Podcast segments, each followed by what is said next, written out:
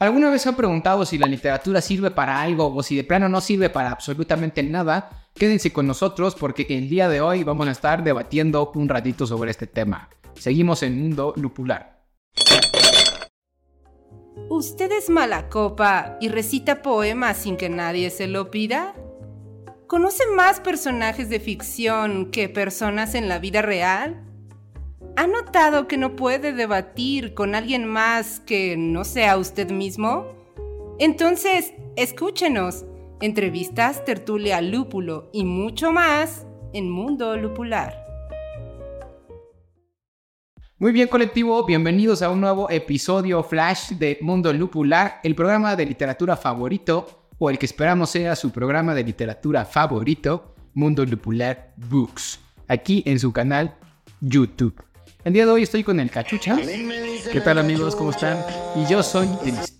Y pues bien, vamos a platicar de este tema en, un corto. Realmente va a ser un video relativamente corto, pero que nos llamó bastante la atención porque en, nuestra plataforma de videos cortos, que ustedes ya saben cuál es, se ha puesto candente este tema las últimas dos, tres semanas en uno de nuestros videos. Y básicamente el, el comentario que estaba ahí resaltando mucho era que la literatura no servía para nada. Y había gente que apoyaba esa moción, había otra gente que criticaba esa moción y que decía que realmente saber de literatura o la literatura en específico, pues sí tenía una utilidad, ya sea por cultura general, por caerle bien a la gente, por pasar por alguien intelectual, etcétera, etcétera, etcétera. Pero entonces, lo que nosotros queremos hacer en este video un poco más largo aprovechando la plataforma es dar algunos de los motivos, o bueno, para empezar, eh, intentar, vamos a, empezar desde el principio. ¿Tú crees que la literatura sirve para algo? Sí. Entonces creo que estamos de acuerdo los dos. Y lo que vamos a hacer es dar algunas de nuestras razones por las cuales creemos que la literatura en realidad, aunque parezca que no sirve para nada y que es un ocio sin un fin sustancial o una pérdida de tiempo, pues en realidad tiene bastante sentido. Así que Empezamos. ¿Cuál es, tu, ¿Cuál es tu opinión acerca de este tema? Bueno, primero me gustaría diferenciar entre dos tipos de utilidades. Eh, entendiendo que el ser humano tiene un cuerpo, pero también tiene un pensamiento, entonces distinguimos entre dos tipos de utilidades. Hay cosas que no son útiles en la praxis, como ir a trabajar para ganar dinero y comer. Pero hay otra, otro tipo de actividades que ahí englobo no solo a la, literatura, sino a todo arte, incluyendo la arquitectura, la escultura, la pintura, la danza, este, la música, eh, etcétera, eh, que son actividades que son útiles para la psique humana, no para el cuerpo, efectivamente. Y creo que ahí es donde viene la confusión de las personas que dicen la literatura o saber sobre literatura no sirve para nada. Bueno, ¿a qué te refieres con servir para algo? Si te refieres a fines eh, materiales, muy posiblemente no. Aunque también depende de quién le preguntes. Depende a quién le preguntes. Pregúntale a famoso y voy a decir yo como de eso. Pregúntale a Stephen King. ¿no? Si la literatura sirve o no. Y vas a ver que... Es más, no, lo tienes que, no le tienes que ni preguntar. Claro. Nomás con verlo en, en un video, ¿no? Ya con eso sabes que sí sirve para algo. Exactamente. Pero creo que vamos a enfocarnos en nosotros los pobres mortales que llegamos a leer uno o dos libracos. ¿Sirve de algo? ¿Vale la pena gastar tu tiempo de vida en leer uno o dos libracos? Yo creo que sí. Yo creo que el arte es garantía de salud mental. Vivimos en un mundo neurótico, y esto no lo digo yo, lo dice Eric Fromm en Psicopatología de la Vida Contemporánea, lo pueden leer y extender este comentario, pero creo que es evidente para todos que vivimos en un mundo de muchísima prisa, de inmediatez, también lo dice Bauman en su libro este de El mundo líquido, la sociedad líquida. Entonces necesitamos sí o sí fomentar también, alimentar también lo que los griegos llamaban el alma, pero que nosotros no vamos a ser tan románticos y vamos a llamarla así, que si tú eres una persona que se dedica exclusivamente a trabajar, te vas a volver loco. Pero esa locura es tan colectiva y tan normalizada que no te vas a dar cuenta de que lo estás. Pero si tú no tienes la capacidad de imaginar mundos, estás renunciando a una de tus facultades humanas más preciosas. No somos máquinas. Y la imaginación es importantísima, es rica, es nutritiva, y es un sinónimo de salud mental. Entonces mi primer argumento a favor de la literatura, tanto de que exista como de que sea consumida, es que es un alimento de la psique o de la mente. Exacto, y, yo te voy a, secundar en ese, en ese sentido, porque incluso en términos de productividad, hoy en día vivimos en un mundo de productividad, donde todos queremos ser productivos. Afortunadamente, creo que la forma en la que entendemos la productividad hoy en día ha cambiado. Antes, en los, desde Henry Ford y hasta todo el siglo XX, ser productivo era producir mucho. ¿Estás de acuerdo? O sea, generar dinero, generar muchas cosas, producir, producir, producir. Creo que hoy en día el tema de la productividad ha cambiado un poco y ahora ser productivo es saber organizarte, saber sacar lo que tienes que sacar y tener tiempo para todo. ¿no? Eso es ser realmente productivo, al menos la concepción de nuestra actualidad. Pero para poder ser productivo hay que también saber aislarte de lo que de tu ritual, de tu cotidianidad. Y creo que la literatura sirve mucho para lograr eso. A fin de cuentas, la literatura es una forma en la que nosotros tenemos de vivir como decían por ahí algunos escritores, románticamente, muchas vidas, ¿no? Claro. Y eso, aunque suene romántico y, tonto, es cierto. O sea, cuando tú entras a un libro, tienes la capacidad de conocer lugares que nunca has visto, de conocer historias que nunca vas a vivir, pero con las que te puedes sentir identificado. Así que en ese término, dentro de la psique humana, en la literatura también te hace más productivo. ¿Por qué? porque te saca de tu cotidianidad y te hace regresar posteriormente a tu entorno normal de vida, digamos, de alguna forma, pues descansado, con los ojos lavados y con, viviendo una forma distinta, viviendo de una forma distinta, porque no solamente te sacó por sacarte de, tu cotidianidad, sino que además aprendiste algo nuevo que después puedes aplicar ahí. Sí, no, totalmente. Y también eh, consideremos que, como bien decía este Dries, eh, nosotros estamos inmersos en un, sistema que llamamos capitalista.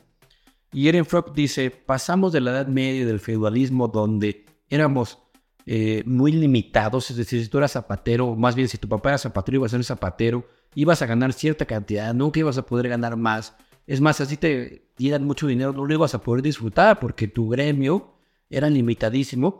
Pasamos a una libertad, a una ilusoria libertad, donde ahora supuestamente yo tengo la capacidad, si quiero, de ser rico, y si no soy rico es porque no quiero, y si no soy famoso es porque no quiero, etc. Pero en realidad eso, eso en realidad nos generó muchísimo miedo. Él le llama el miedo a la libertad. ¿Qué voy a hacer con mi libertad? En esa libertad que nos da miedo, si no nos acercamos a alguna arte, insisto, vamos a acabar robotizados. Porque entonces estamos, como dices, únicamente preocupados por una productividad en bien de un capital que nunca vamos a disfrutar. Y cuando digo disfrutar no me refiero a que no puedas gastar tu dinero. Estamos hablando de personas mundanas como nosotros, este, pseudo clases medieros, porque ni clase media somos, también hay muchos estudios sobre eso, somos más aspiracionales que cualquier otra cosa.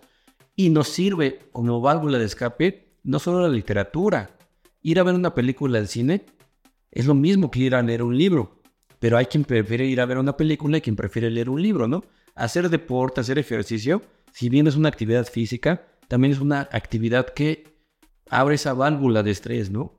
Entonces, sí, yo no entiendo de verdad en qué momento alguien puede pensar que la literatura no sirve para nada. O sea, ¿a qué te refieres con eso exactamente?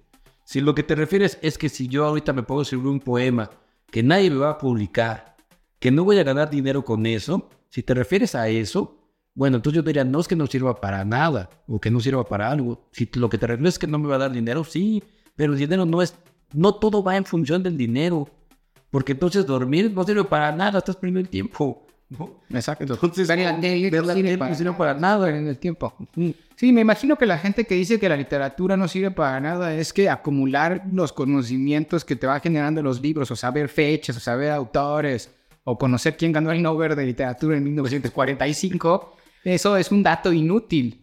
Y posiblemente lo sea, pero entonces aquí habría que cuestionarse otra perspectiva, ¿no? O sea, ¿cuáles son los datos que realmente son útiles? Exactamente. O sea, este, y dependiendo, porque dependiendo de, en función más bien de lo que tú quieras adquirir del conocimiento o utilizar el conocimiento, un dato u otro va a ser igual de inútil o de útil dependiendo del contexto en el cual lo estés utilizando.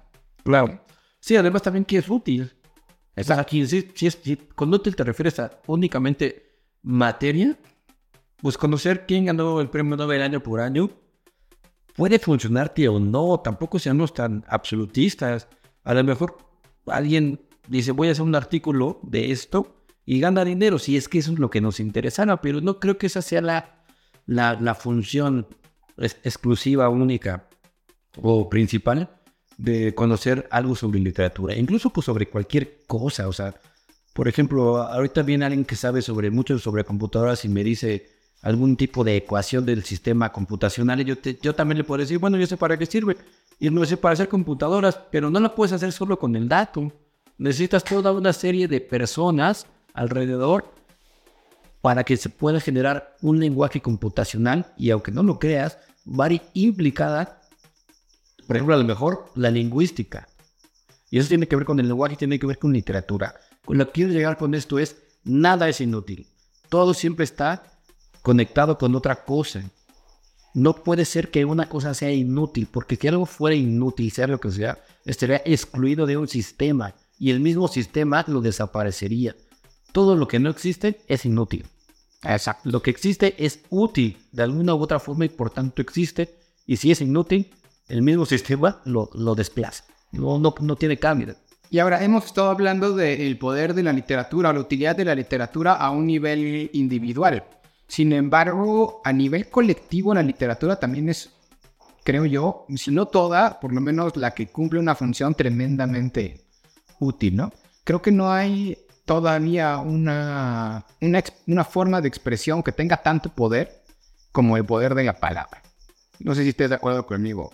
La, la imagen, el arte, la pintura tiene muchísimo poder, pero no, no llega a, tal, a la profundidad con la que sí llega la palabra. Y a tal grado de que la literatura tiene la función o tiene la voluntad o tiene el poder de poder incluso cambiar ideologías cambiar el status quo, cambiar el mundo.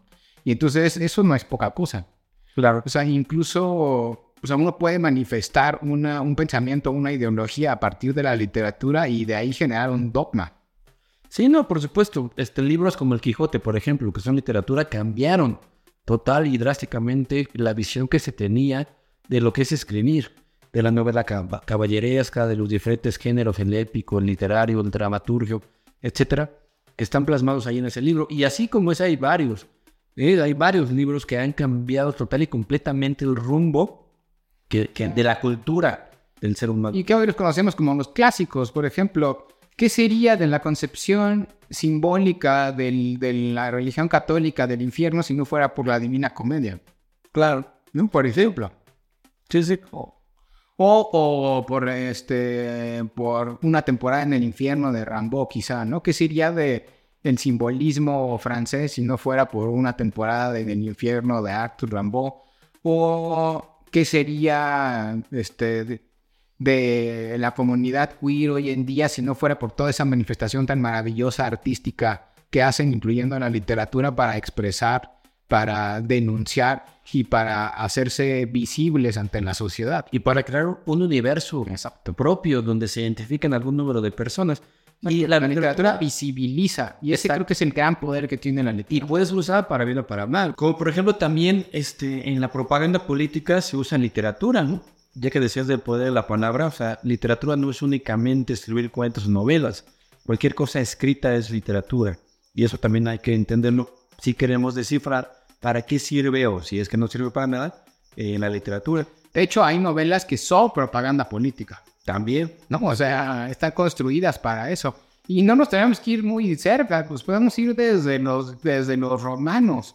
La Eneida, no sé si han oído alguna vez hablar de la Eneida, este gran poema épico de Virgilio, de Virgilio era una propaganda política. Básicamente la Eneida se hizo porque Octavio Augusto quería justificar por qué él era el primer emperador romano y lo que hizo fue emparentarse con Eneas, el, el, niño al que le dieron la espada de Troya cuando los griegos destruyeron Troya y salió huyendo de Troya para fundar una ciudad, la Nueva Troya, en lo que hoy conocemos como la península itálica. ¿El Nuevo Testamento no será una propaganda del cristianismo? El Nuevo Testamento es un tipo de propaganda también y en general. Pues bueno, colectivo inconsciente, ¿qué piensan ustedes? Es lo que más nos interesaría escuchar en sus comentarios que ampliáramos esta discusión. Ya se hizo en una red social que no voy a mencionar, pero que ya les comentamos que es de videos cortos. Pero si pueden dejarnos un comentario aquí, también estaría padre para poder debatir si la literatura sirve para algo o no. Sí, ¿ustedes qué opinan? O, independientemente de si sirve para algo o no, que nos digan para qué les ha servido a ustedes la literatura. Porque hemos hablado de la individualidad y hemos hablado del colectivo, pero a fin de cuentas yo creo que lo más importante siempre es para qué es importante la literatura para cada uno de nosotros. Por supuesto. en mi caso la literatura es importante porque hace que pueda imaginarme cosas, conocer cosas que nunca me imaginé que pudiera haber conocido o pudiera haber incluso imaginado. En resumen, para mí es importante porque me conozco a través de la literatura, tanto la que leo como la que escribo. Independientemente de la publicación o no, escribir creo que es un ejercicio de autoconocimiento. Esa qué buena, qué buena, qué buena cosa acabas de decir. Creo que lo fundamental que deberíamos de hacer cada uno de nosotros es conocernos a nosotros mismos. Y la literatura nos ayuda a acercarnos a ese conocimiento. Muy bien. Bueno, pues nos despedimos, que estén muy bien. Nos vemos en un siguiente video. Síganos aquí en YouTube, déjenos un comentario y nos vemos en un próximo episodio de Mundo Lupular.